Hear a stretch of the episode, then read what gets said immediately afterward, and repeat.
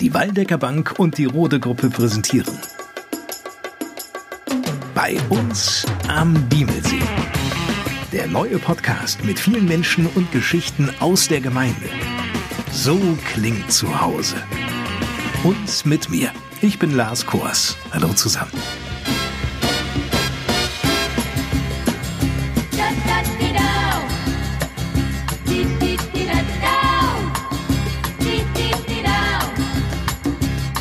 Das hier ist eine Premiere. Von nun an werden wir einmal im Monat über Neues aus der Gemeinde, über die Feuerwehren, die Vereine, über Schätze, Lieblingsplätze, regionale Gerichte und auch übers Geld sprechen. Infos zum Podcast gibt's übrigens auch auf der Facebook-Seite bei uns am Diemelsee.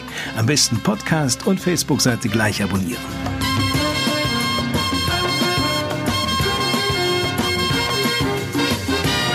Ich wünsche viel Spaß. Jede Podcast-Folge werden wir übrigens mit der Rubrik beginnen, was gibt es Neues? Und diese Neuigkeiten, die liefert Volker Becker, der Bürgermeister der Gemeinde Diemelsee, gleich aus erster Hand.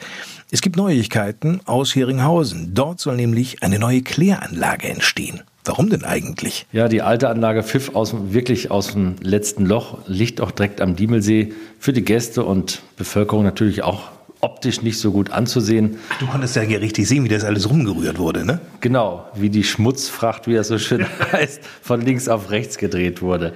Ja, das wollen wir jetzt aber verändern. Die neue Kläranlage kommt einfach auf die andere Straßenseite und wird auch eingehaust, sodass man zukünftig nicht mehr von außen reingucken kann. Sieht aus wie so eine Scheune, sage ich mal wird man auch keine Kläranlage hinter vermuten. Aber wir mussten halt den Umweltansprüchen gerecht werden und mit dem Neubau der ähm, 72 Ferienhäuser in Heringhausen mussten diese natürlich auch in die Kläranlage entwässern und die alte Anlage hätte es wirklich nicht mehr geschafft. Mhm. Wird gerne auch Fördergelder mit in Anspruch genommen, aber das Land Hessen hat hier wiederholt abgelehnt. Tut weh.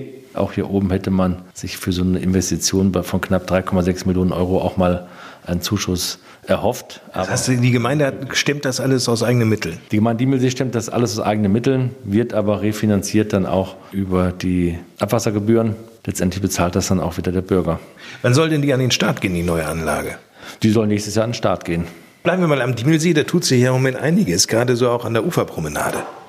Ja, an der Uferpromenade werden derzeit noch viele Restarbeiten ausgeführt. Seit letztem Jahr, also 2018, sind die Bagger dort im Einsatz.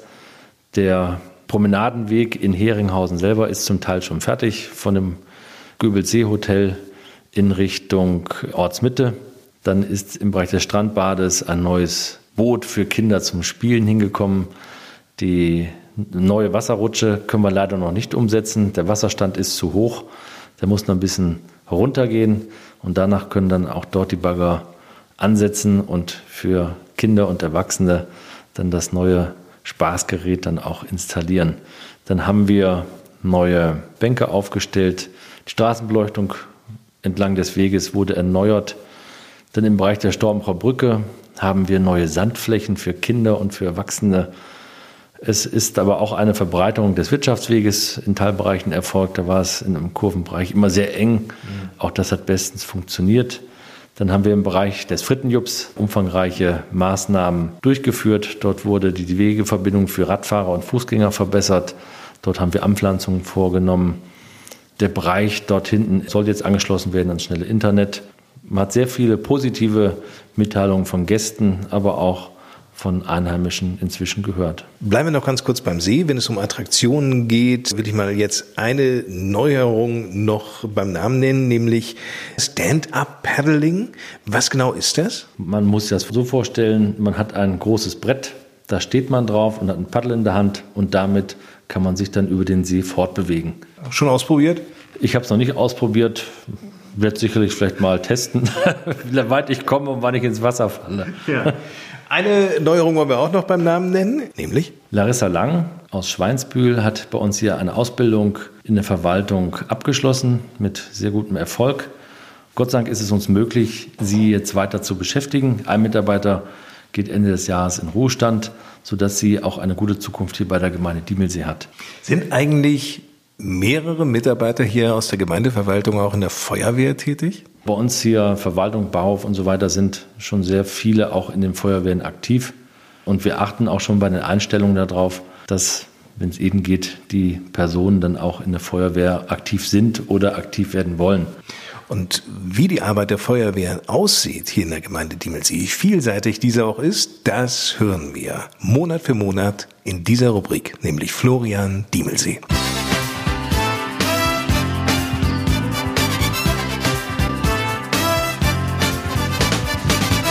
Der heilige St. Florian ist der Schutzpatron aller Feuerwehrleute im Land. Mit Florian beginnt daher sämtliche Funkrufnamen der Feuerwehrfahrzeuge. Und so haben wir diese Rubrik den Namen Florian Diemelsee gegeben. Den Anfang machen heute die Jüngsten unter den Feuerwehrleuten. Sie gehören zu den Feuermäusen in Flechdorf oder den Blaulichtern in Ardorf. Die Kinder der Kinderfeuerwehr. Diese Einrichtung gibt es in der Gemeinde bereits seit 2013. Nach einer kurzen Pause ging es dann 2016 mit neuem Schwung weiter. Und für diesen Schwung sorgt vor allem die Gemeinde Kinderfeuerwehrwartin Gina Liliana Zekovic, die für beide Gruppen übrigens zuständig ist. Also der Nachwuchs sinkt ja leider in, der, in allen Gemeinden und daher versuchen wir mit der Kinderfeuerwehr schon den Nachwuchs zu erhalten, das spannend zu machen, witzig zu machen, dass sie wirklich Lust haben, auch in die Jugendfeuerwehr überzugehen und dann auch in die Einsatzabteilung. Bis dahin ist es für die sechs- bis zehnjährigen Feuermäuse und Blaulichter zwar noch ein weiter Weg, aber der Wunsch, später bei den Großen dabei zu sein, ist jetzt schon sehr ausgeprägt. Ja. Möchte ich auch. Bekräftigt Lukas, zehn Jahre. Er kommt aus Adorf und hat klare Vorstellungen von den Aufgaben, die ihn in der erwachsenen Einsatztruppe später einmal reizen würden. Schlauchtrupp oder Maschinist. Und für die neunjährige Liliana Marie aus Flechtau steht fest. Also mein Papa war jetzt letztens bei der Maschinistenstrecke und das will ich auf jeden Fall irgendwann mal machen. Einmal im Monat, stets an einem Samstag, treffen sich die Feuerwehrkinder in Flechtdorf und in Adorf. Natürlich steht der Spaß im Vordergrund, aber es wird auch Wissen vermittelt, wie Yvonne Becker-Leng erzählt. Ja, wir machen dann so Unterricht immer eine Stunde, einmal im Monat. Wir machen Experimente, wir machen auch mal nur Trockenes, ja, dass man äh, lernt, wie man einen Notruf absetzt, welche Nummer man wählen muss. Die 112 kennt mittlerweile jedes der Kinder. Und hier bei der Kinderfeuerwehr werden auch schon mal Experimente ausprobiert, die es durchaus in sich haben. Wirklich auch mal so mit Feuer, wirklich, dass man auch mal die Kerzen anzündet, dass die da wirklich mal auch sehen, was passiert, wenn man ein Taschentuch anzündet oder so, wie schnell das dann anfängt zu brennen, damit sie das ja nicht zu Hause machen. Besser ist das. Aber mal ganz ehrlich, einmal selber solche Experimente ausprobieren zu dürfen, ist natürlich schon sehr reizvoll. Bekennt auch Liliana Marie. Das war am Zeltlager. Da durften wir nämlich Mini-Feuer löschen und das war richtig cool. Und dabei lernen fast spielerisch die Kinder, wofür die Feuerwehr da ist. Halt die wichtigsten Sachen die die Feuerwehr macht. Retten, löschen, bergen und schützen. Erklärt Lukas. Und auch bei den Feuerwehrkindern spielen Wettkämpfe bereits eine Rolle. Ja, eine kleine Rolle. Die nennen sich aber bei uns Tatze 1 bis 4. Diese Wettkämpfe, so Gina Liliana Zekovic, würden natürlich auch das Miteinander stärken und den Teamgeist wecken. Es lohnt sich für Kinder schon im Grundschulalter, die Feuerwehren in der Gemeinde Diemelsee auf diese Weise kennenzulernen.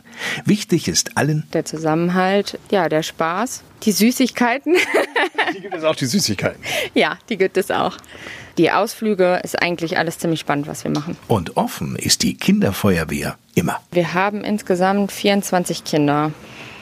Aber da könnten noch einige zukommen. Wir haben ja genug Kinder in Diemelsee. Dieser Podcast bei uns am Diemelsee ist ja in vielerlei Hinsicht eine akustische Entdeckungstour. So auch, wenn es um Schätze geht. Das müssen ja nicht immer Goldschätze sein wie im Kino. Nein, nein. Dinge, die für Diemelseher eine Kostbarkeit darstellen, sind sehr individuell. Um die Bedeutung des Schatzes dieser ersten Podcast-Folge zu unterstreichen, geht es jetzt zurück ins Jahr 1963. Was beschäftigte damals die Menschen? Nun, die Beatles starteten beispielsweise leicht verkatert ins neue Jahr 1963 und das bereits am 1. Januar. Dort starteten sie nämlich ihre Schottland-Tour, um ihre erste offizielle Single zu bewerben, nämlich diese hier. Love, love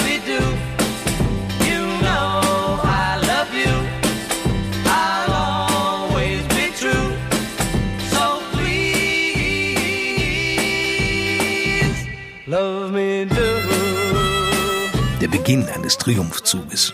Und in Deutschland? Ja, die deutschen Hitparaden führte in dem Jahr 63 eine junge Dänin an, die nur einen großen Wunsch hegte. Ich will den Cowboy als Mann. Gitte, haben sie erkannt, nicht? Und was war noch los 1963? Im Sommer 1963 besuchte US-Präsident Kennedy das geteilte Berlin und sorgte vor dem Schöneberger Rathaus für einen Ausspruch, der in die Geschichtsbücher eingehen sollte. Ich bin ein Berliner. Die Berliner waren begeistert. Das war im Juni 63. Im gleichen Monat erblickte in Owensboro, einer Kleinstadt im US-Bundesstaat Kentucky, ein Junge das Licht der Welt, der Jahre später als Captain Jack Sparrow für Millionen Umsätze weltweit an den Kinokassen sorgen sollte nämlich Johnny Depp. Konrad Adenauer trat damals mürrisch ab, ihm folgte als Bundeskanzler Ludwig Erhard. Auch 1963. Zum ersten Mal liefen damals übrigens die Mainzelmännchen über die bundesdeutschen Fernseher und in Adorf entstand die Mittelpunktschule. Und genau in dieser Bauphase wurde der Dansenberg zur Kulisse für ein Ereignis, das Adorfern wie Fritz Steinhardt lebhaft in Erinnerung geblieben ist. Fritz Steinhardt war damals 13 Jahre alt, als überall in den Dörfern die Sirenen heulten. Da war es so, dass da noch Erdbewegungen im Gange waren und dann hatte die Feuerwehr eine Großübung gemacht. Und zwar sollte da simuliert werden ein Flugzeugabsturz. Weil das eine Großübung war, nahm da Bundeswehr daran teil mit Hubschrauber, mit Sanitätsfahrzeugen, mit Sanitätspanzer sogar dabei.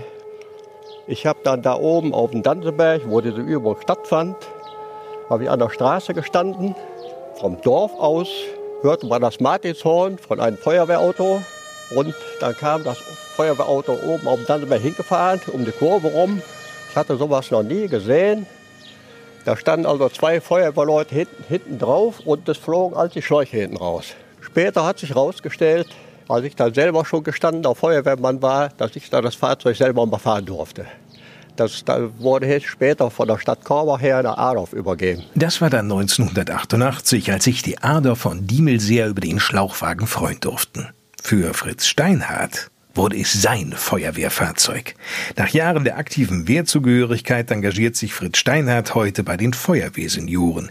Diese sind es denn auch, die sich um den alten SW 2000, einem Schlauchwagen mit zwei Kilometer B-Schläuchen an Bord, kümmern, nachdem der Mergirus Eckhauber, ein Merkur, vor drei Jahren ausgemustert wurde. Der Schlauchwagen war für die Feuerwehr in der Gemeinde Diemelsee damals dringend notwendig. In der ganzen Gemeinde gab es nur ein Tanklöschfahrzeug. Alle anderen Ortswehren auf den Dörfern verfügten lediglich über Einsatzfahrzeuge mit einer Tragkraftspritze und so musste über weitere Strecken die Wasserversorgung gewährleistet werden. Und genau dafür sorgte der Schlauchwagen. Alfred Eitzert, der ist mittlerweile Ehrengemeindebrandinspektor, denkt häufig noch an einen Hofbrand zurück, kurz vor Fassbeck. Da waren alle froh, dass der alte SW 2000 zur Verfügung stand. Die Schläuche waren komplett ausgerollt. Die 2000 Meter, die haben gerade so gereicht. Und da mussten wir auch A-Rollte noch holen mit Tanklöschfahrzeugen. Und dann haben wir dann oben in Frederinghausen, da haben wir dem Gutsbesitzer seinen Deich leer gepumpt. Der stand dann da mit gesträubten Haaren. Ne? Der wollte uns ans Leder da. Er musste nach dem Brandschutzhilfeleistungsgesetz muss er ja hergeben. Ne? Daran hat sich bis heute nichts geändert. Wohl aber an den Fahrzeugen. Die sind natürlich inzwischen deutlich moderner geworden.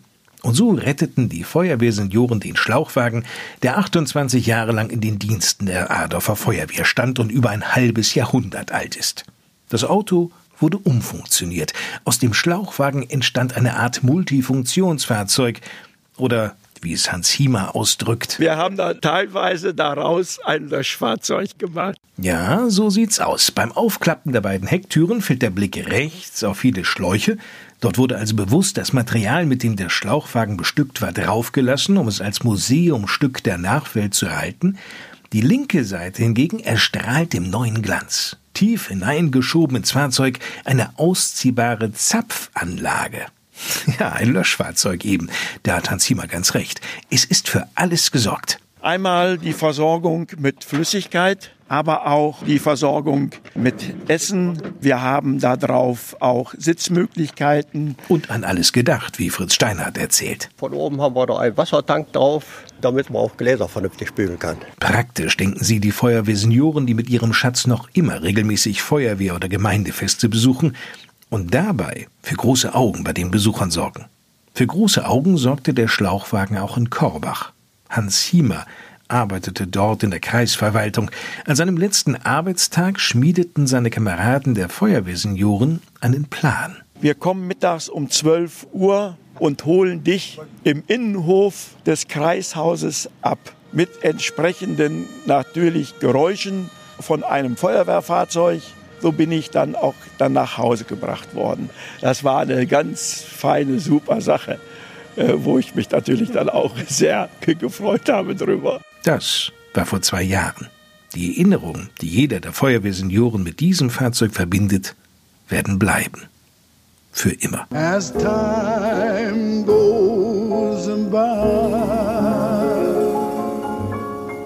Wir müssen uns das mal vorstellen. Jeder zweite Deutsche ist rein statistisch gesehen Mitglied mindestens eines Vereines. Viele sind auch gleich Mitglieder mehrerer Vereine. Hier in Fassbeck ist das auch so, dass der Förderverein des Freibades hier in Fassbeck eine ganz große Rolle spielt. Es gibt ja 500 Fassbecker, aber dieser Verein hat 780, Tendenz übrigens steigend, Mitglieder. Muss ich gleich mal Martin Brücher, den Vorsitzenden dieses Vereins, fragen, woher kommen denn die 280 zusätzlichen? Ja, aus der Nachbarschaft. Wir sind ja direkt hier in Nordrhein-Westfalen. 100 Meter ist die Landesgrenze und da haben wir jede Menge Badegäste. Und die sind natürlich auch selbstverständlich im Schwimmbadförderverein. Erhard Emde ist Kassierer dieses Fördervereins. Wie hoch ist denn der Mitgliedsbeitrag? Für Einzelpersonen 6 Euro und Familienbeiträge sind 12 Euro. Also sehr human. Das ist äh, aber so geplant, weil die Mitglieder dadurch auch ständig steigen. Herr Brücher, was macht denn den Charme dieses Freibades aus, dass sogar Gäste aus Nordrhein-Westfalen angereist kommen? Ja, einmal haben die kein eigenes Bad. Das hat man zugemacht vor vielen Jahren. Wo? In Niedermarsbech.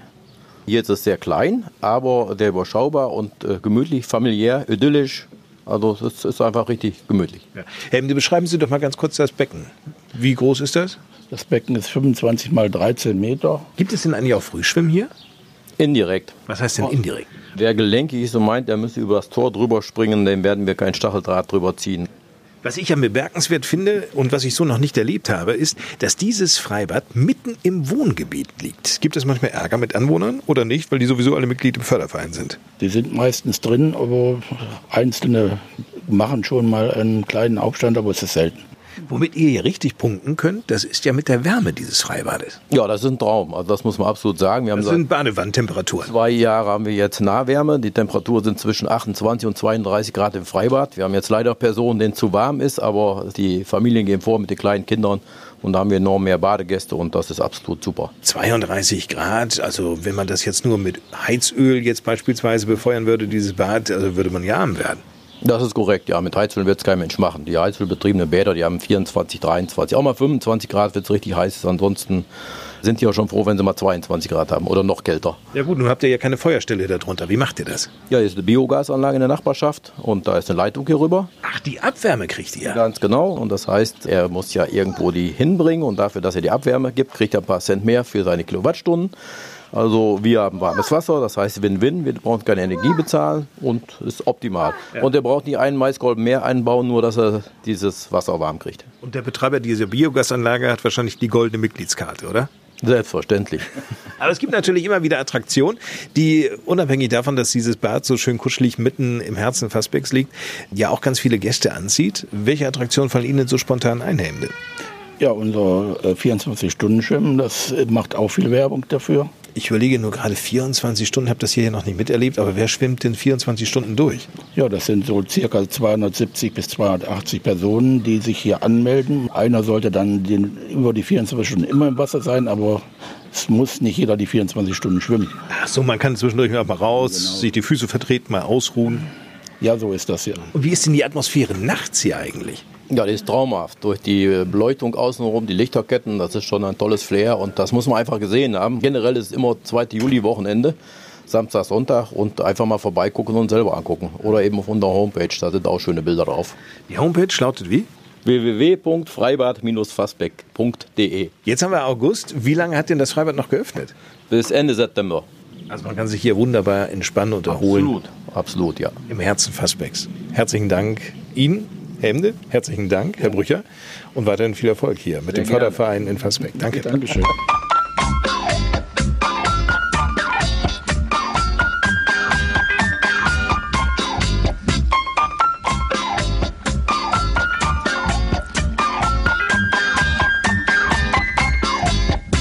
In Deutschland gibt es ja eine ausgeprägte Vereinskultur und da Vereine und vor allem das ehrenamtliche Engagement eine unverzichtbare Säule unserer Gesellschaft sind, macht sich die Waldecker Bank für Vereine stark. Also die Waldecker Bank unterstützt durch das Gewinnsparen, was eine Lotterie mit sozialem Auftrag ist. Aus diesem Reinertrag können wir Spenden ausgeben an gemeinnützige und soziale Einrichtungen sowie an Vereine, die hier in der Region verwurzelt sind. Der Mann, der das erzählt, ist Christian Behle.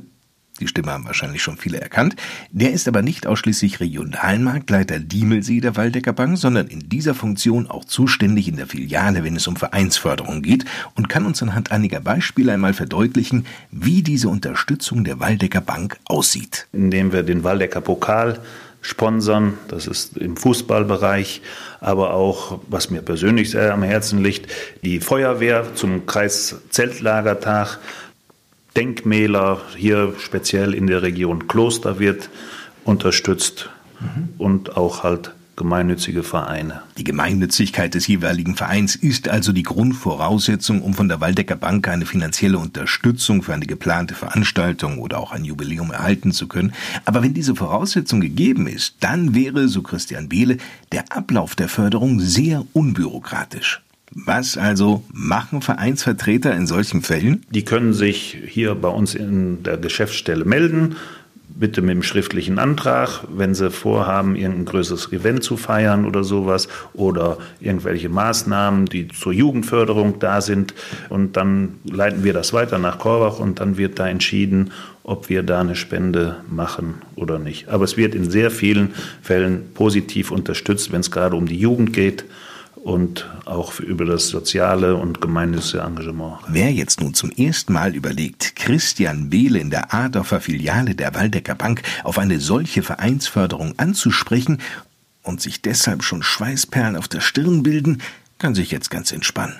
Ist ein ausgearbeitetes Konzept wichtig? Nein, da wir ja hier in der Region bodenständig sind und gerade speziell auch ich hier, ich weiß schon, wer welche Vereine hat und was für Vereine hier gibt. Also die brauchen keine Exposés vorbereiten. Dafür kennt man sich und auch äh, in den Bereichen die Vorstände sind zum Teil ja meistens die Kunden auch von uns und dadurch kennt man sich und da braucht man nicht nichts äh, groß vorzulegen, nur einen kleinen schriftlichen Antrag sage ich immer, dass man das weitergeben kann und dann läuft das auch. Mit der Bearbeitung.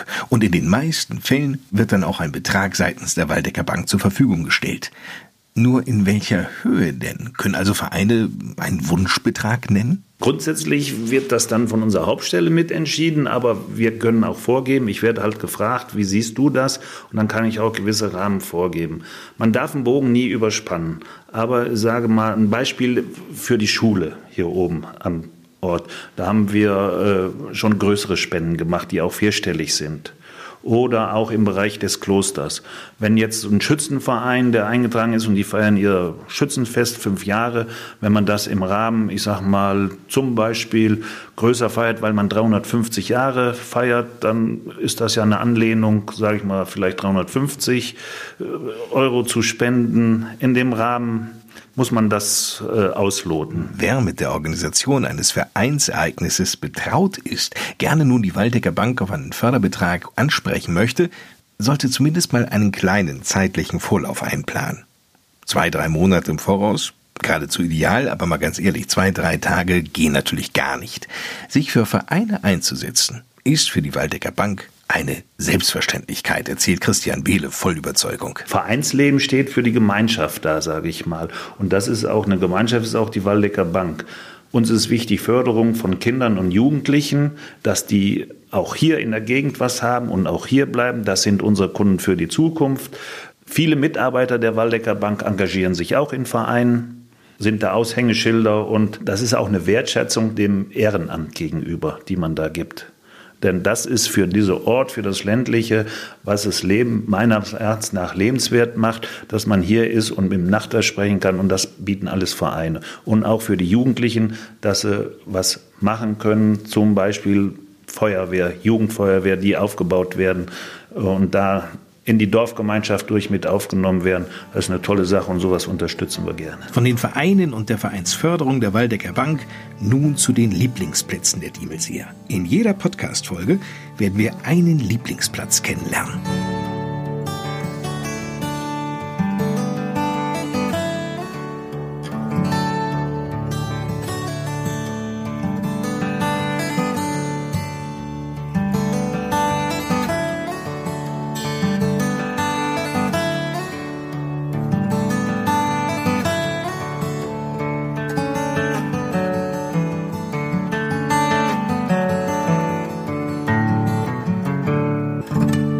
Christian Kümmel ist seit zehn Jahren Naturparkführer, nicht nur in der Gemeinde Diemelsee, auch in Willingen.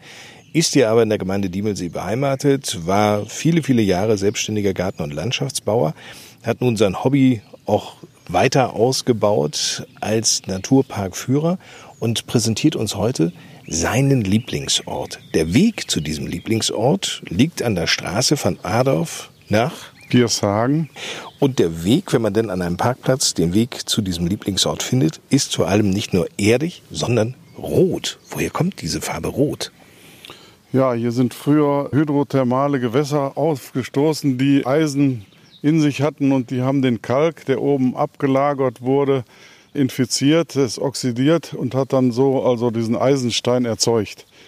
Und deswegen ist der Kalkstein rot geworden und das, was Eisenstein wurde, ist dann hier natürlich abgebaut worden. Wir sind hier in einer Pinge, sagt der Bergmann. Das ist ein riesengroßes Loch, wo also über 200 Jahre lang mit Hacke und Schippe Eisen abgebaut wurde. Nun sind das hier die Adorfer Klippen, das heißt, diese Felsen sind ungefähr acht Meter hoch. Um uns herum hört man außer den Vögeln eigentlich so gut wie gar nichts. Es ist ja hier witzigerweise auch immer windstill. Ja, das ist logisch, weil wir irgendwo dann, auch wenn wir jetzt diese acht Meter die Höhe der Klippe sehen, dann ist das im Prinzip das, die Oberkante des Geländes. Also wir sind also eindeutig hier acht Meter unter dem Niveau. Sie waren ja schon als Junge hier mit Ihren Eltern auf so einem kleinen Familienausflug. War das damals noch nicht eher so ein Pflichtprogramm oder hat Sie schon dieser Ort seit frühester Kindheit fasziniert? Äh, seit frühester Kindheit sicher nicht, weil dann äh, sieht man das einfach mehr als Abenteuerspielplatz. Man äh, turnt dann auf den Felsen rum und äh, im Hintergrund gibt es auch noch ein paar Dachsbauten, die auch heute noch da sind. Dann guckt man in die Löcher und stellt sich dann vor, wenn rundherum Rosen wachsen, dann ist das eben hier das Rosenschlösschen. Das ist ja der Name, der vielen Menschen in der Gemeinde Diemelsee noch wesentlich mehr sagt als Adorfer Klippen, nämlich Rosenschlösschen. Was sind denn das für Rosen, die hier blühen? Ja, Heckenrosen natürlich, ne? Die wilden Hundsrosen. Warum sind Sie hier gerne? Was fasziniert Sie persönlich so sehr an diesem Ort, dass das Ihr Lieblingsort ist? Die Atmosphäre einmal. Man äh, fühlt sich wirklich durch den erhöhten Rand geborgen. Und wie man wahrscheinlich hoffentlich auch hört noch im Mikrofon, zwitschern rundherum die Vögel. Es geht kein Wind und äh, es ist irgendwie so eine abgeschlossene Arena, die ein besonderes Gefühl entwickelt. Ein Ort der Kraft. Ja, denke ich.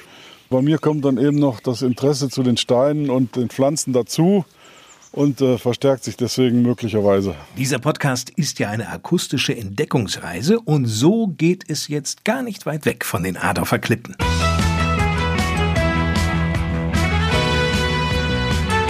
Am Ortsausgang von Adorf in Fahrtrichtung Pattberg liegt auf der rechten Seite, gut geschützt, ein Steinbruch. Seit mehr als 60 Jahren baut auf diesem 41 Hektar großen Gelände die in Korbach-Meinringhausen ansässige Rode-Gruppe Diabas ab. Das ist ein magmatisches Gestein, was vor ca. 300 Millionen Jahren untermeerisch hier ausgeflossen ist.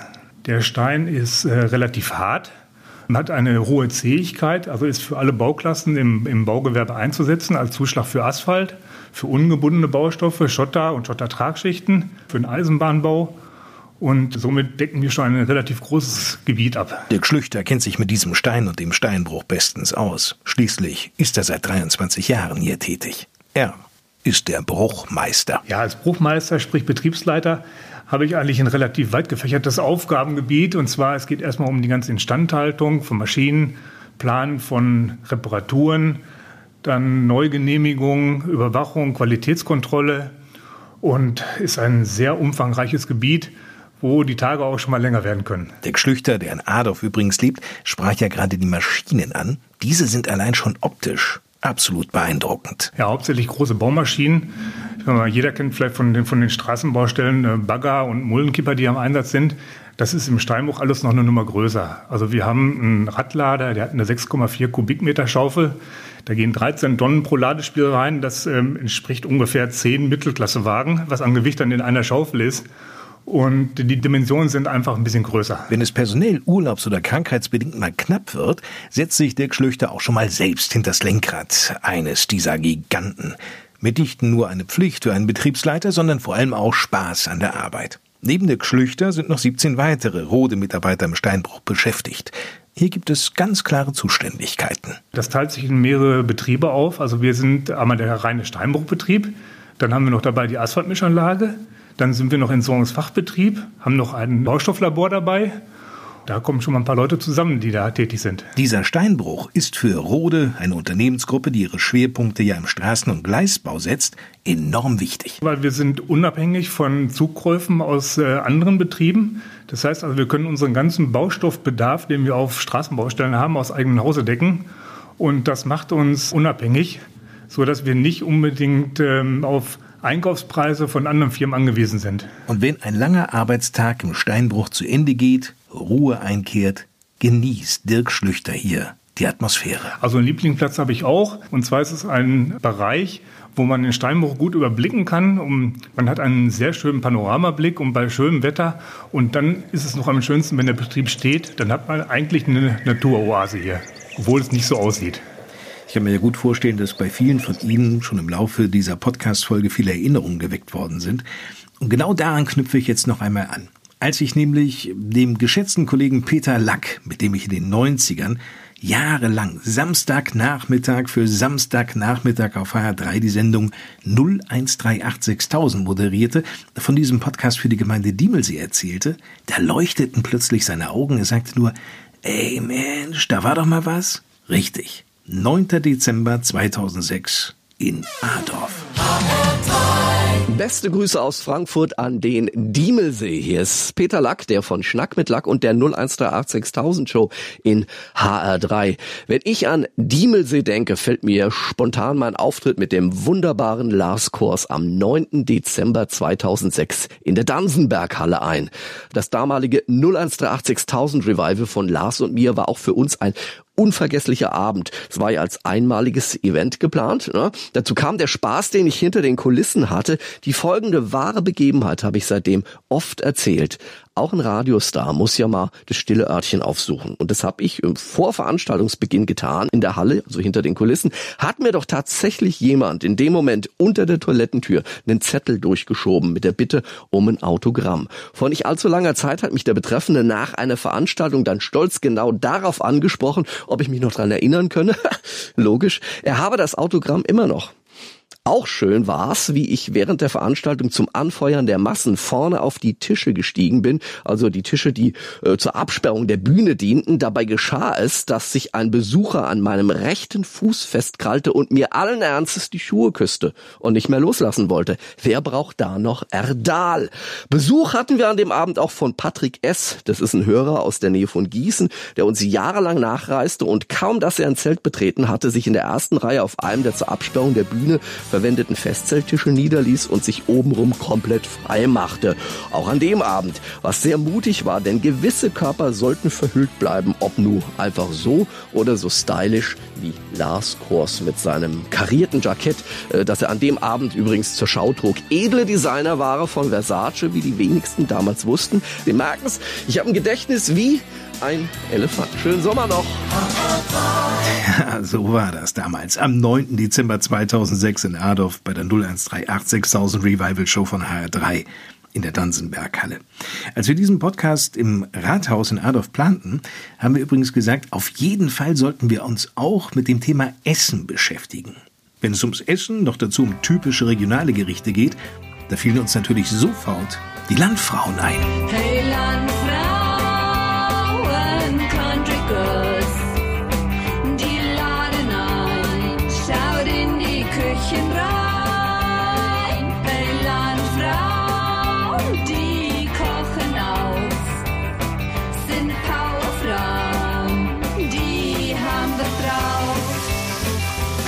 In der Küche des Dorfgemeinschaftshauses in Stormbruch bereitet Karin Pollmann gerade Ofenkuchen vor.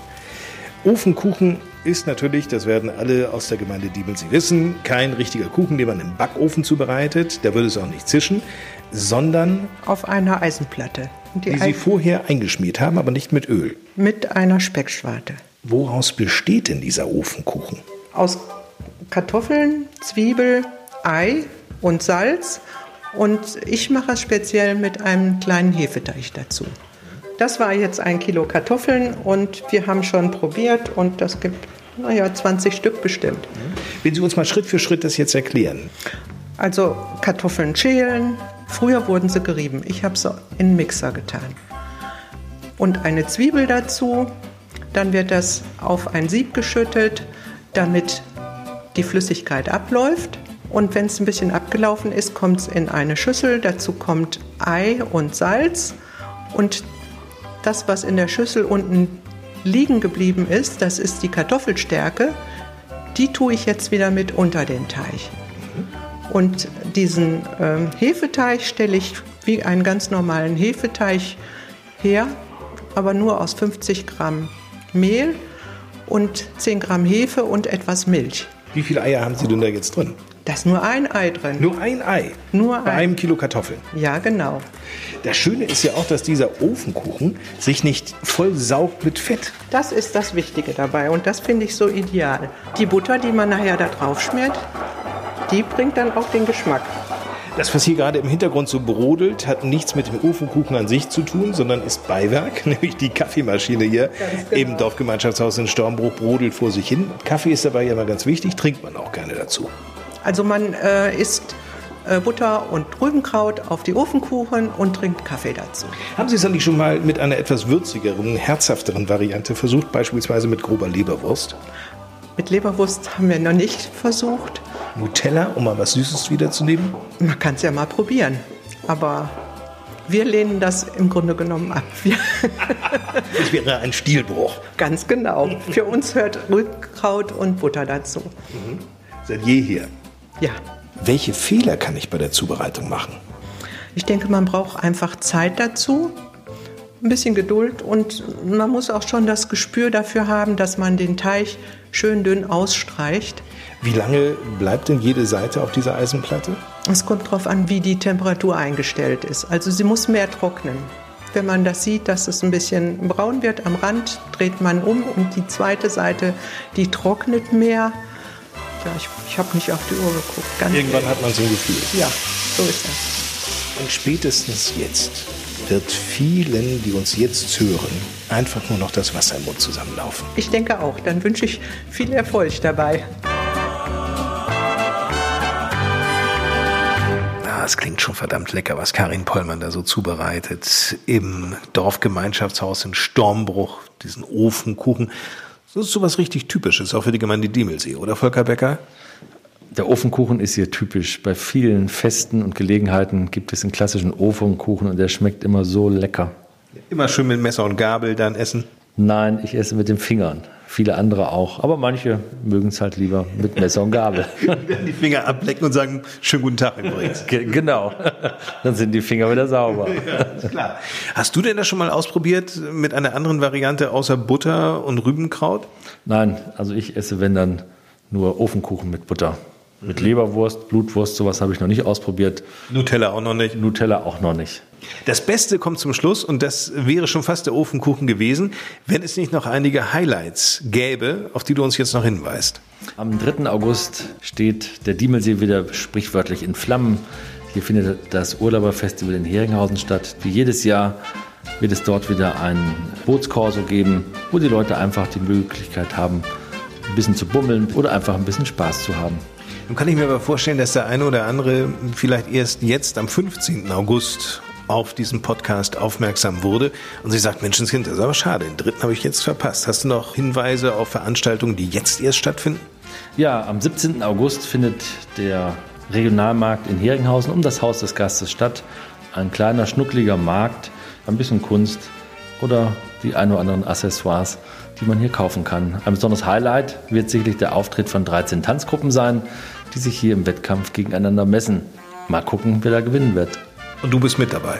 Ich bin mit dabei, nicht als Tänzer, sondern ich sitze in der Jury. Okay. Und dann für Cineasten, so möchte ich es mal sagen, gibt es auch noch ein Highlight. Ja, am 23.08. findet, was schon traditionell ist, im Kloster im Flechtdorf das Open-Air-Kino statt. Bei diesem einzigartigen Ambiente wird der Frieder Bär hier an diesem Abend Monseigneur Claude Teil 2 präsentieren. Und ich kann schon jetzt sagen, das wird sicherlich wieder eine unterhaltsame und interessante Kinovorführung. Vielen Dank. Das war der erste Podcast bei uns am Diemelsee. So klingt zu Hause. Mein Name ist Lars Kors und wenn Sie mögen und ihr auch mögt und wenn nichts dazwischen kommt, dann hören wir uns wieder zur zweiten Podcast-Ausgabe bei uns am Diemelsee und zwar pünktlich zum 1. September. Bis dahin, tschüss.